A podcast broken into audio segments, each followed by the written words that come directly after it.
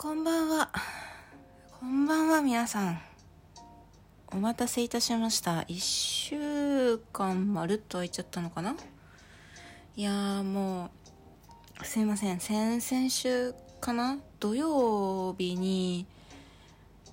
うーんと、前もって一つだけ配信、ちょっと記憶が定かじゃないんですけど、なんか、前もって配信を撮っておこうと思って一枠だけ撮ったんですよ。で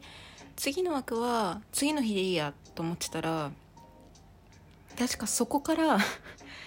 だんだん様子がおかしくなってきて頭痛がひどくなっちゃってなんかその、まあ、ちゃんとねあの病院に行って診察を受けたわけじゃないのであの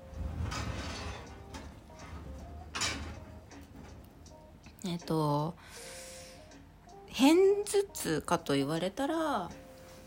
どっちなんですかねっていう片頭痛じゃなくてそのまあいろいろネットでこう調べてバーって調べてたらあんまりねネットで調べすぎるのも良くないんですけどまあ調べられるだけ調べたらおそらくあ後部神経痛？後部？後部だったっけ後部神経痛だかなんかっていう本当にあの筋肉が緊張というかストレスとかで筋肉が緊張してであの神経を圧迫しちゃったりとかちょっと敏感になりすぎちゃうっていうのがあるらしくてなんかその片頭痛の痛みとはちょっと違うんですよね。本当になんだろう頭が割れるんじゃないのかなっていうぐらいこう定期的に30秒に1回ぐらいのペースでうーんと耳の後ろですね。耳の後ろというか耳の奥の方。奥の方。まあ耳の後ろか。らへんがあのー、なんか角硬い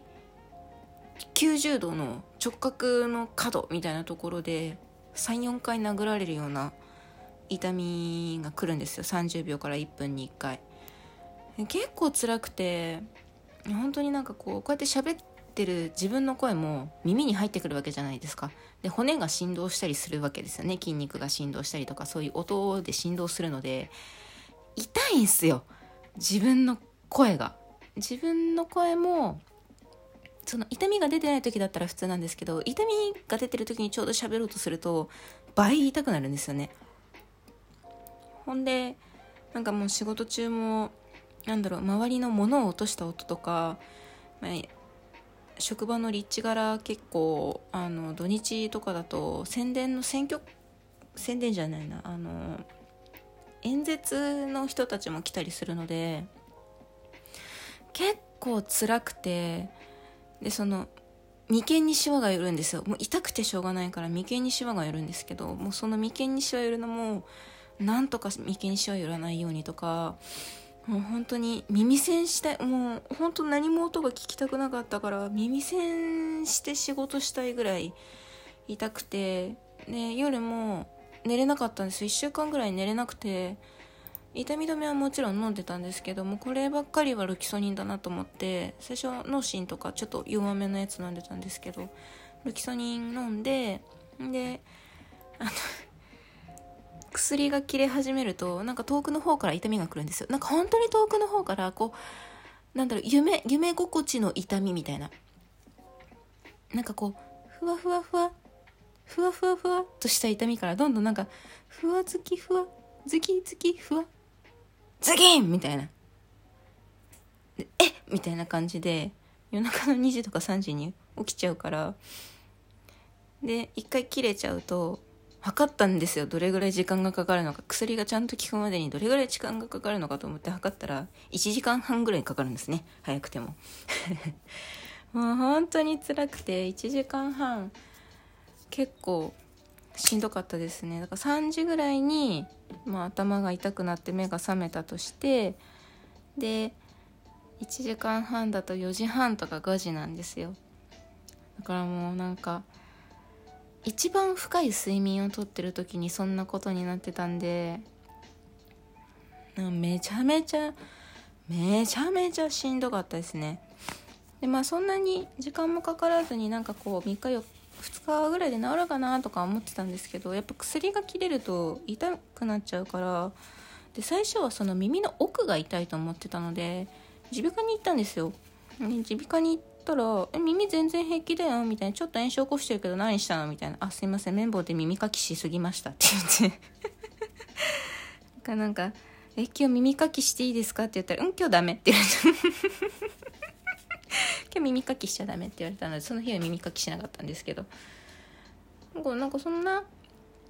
痛みがめちゃめちゃ強く出るぐらいの、あのー、炎症は起こしてないけど炎症と言えるものは起きてる。ただ痛みっていうのはなんかその攪拌？攪拌？なのかな？なんかちょっとその周りに響きやすい広がって感じやすいっていうのもあったりするらしくて、まあ、そのせいでちょっとあの痛みが増しちゃってるのかもねっていう話だったんですけど、まあ、確実に耳耳が原因じゃなくて頭痛でしたね。完璧に頭痛でした。うびっくりしちゃう。うん本当にあちょっとあのフェイスフェイスマスクを貼らせていただきますのでなんかカサカサ言うと思います。それで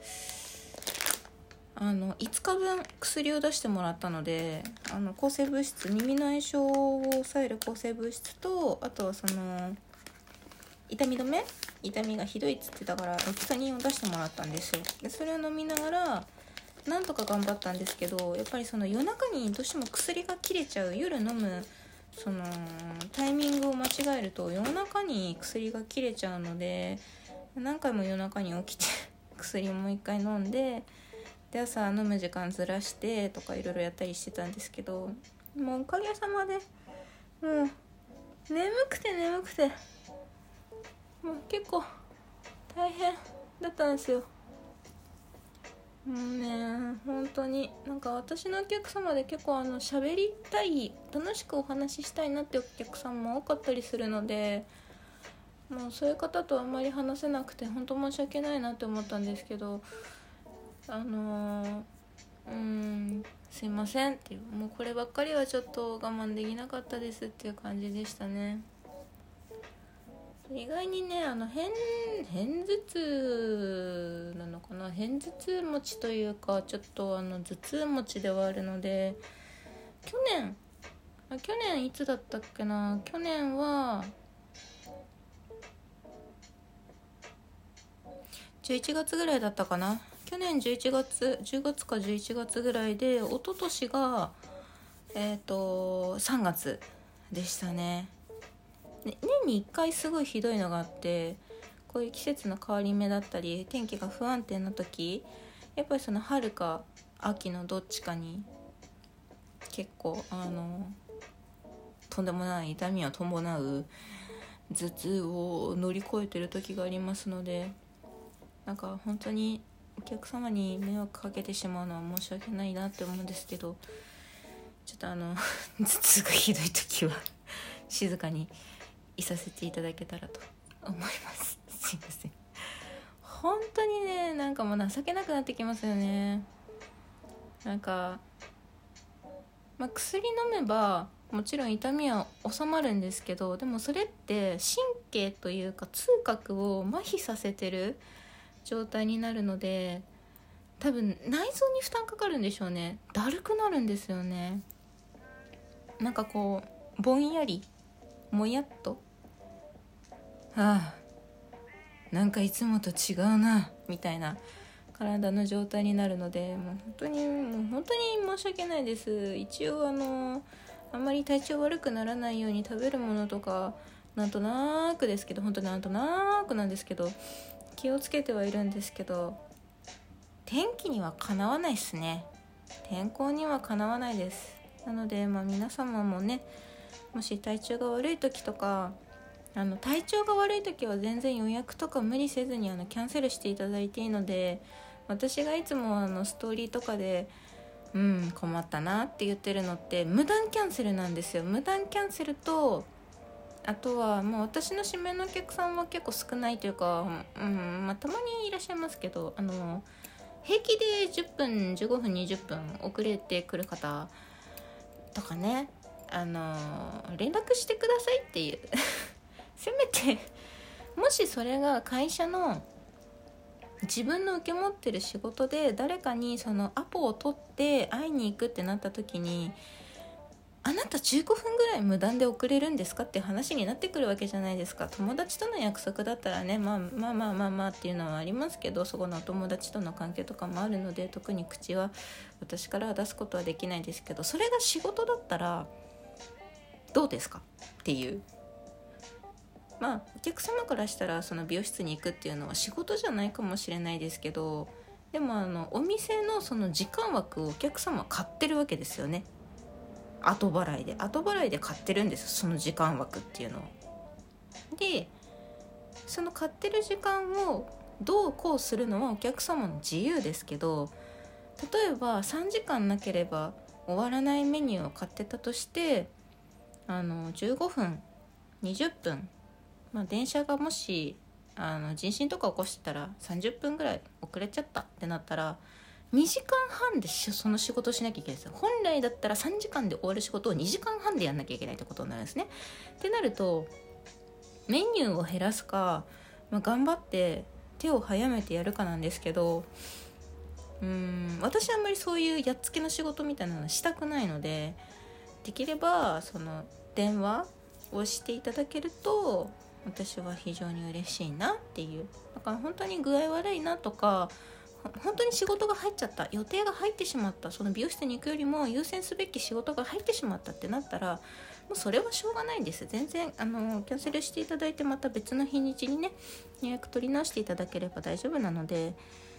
あの常識的に考えてっていうところも持っていただければなと思います。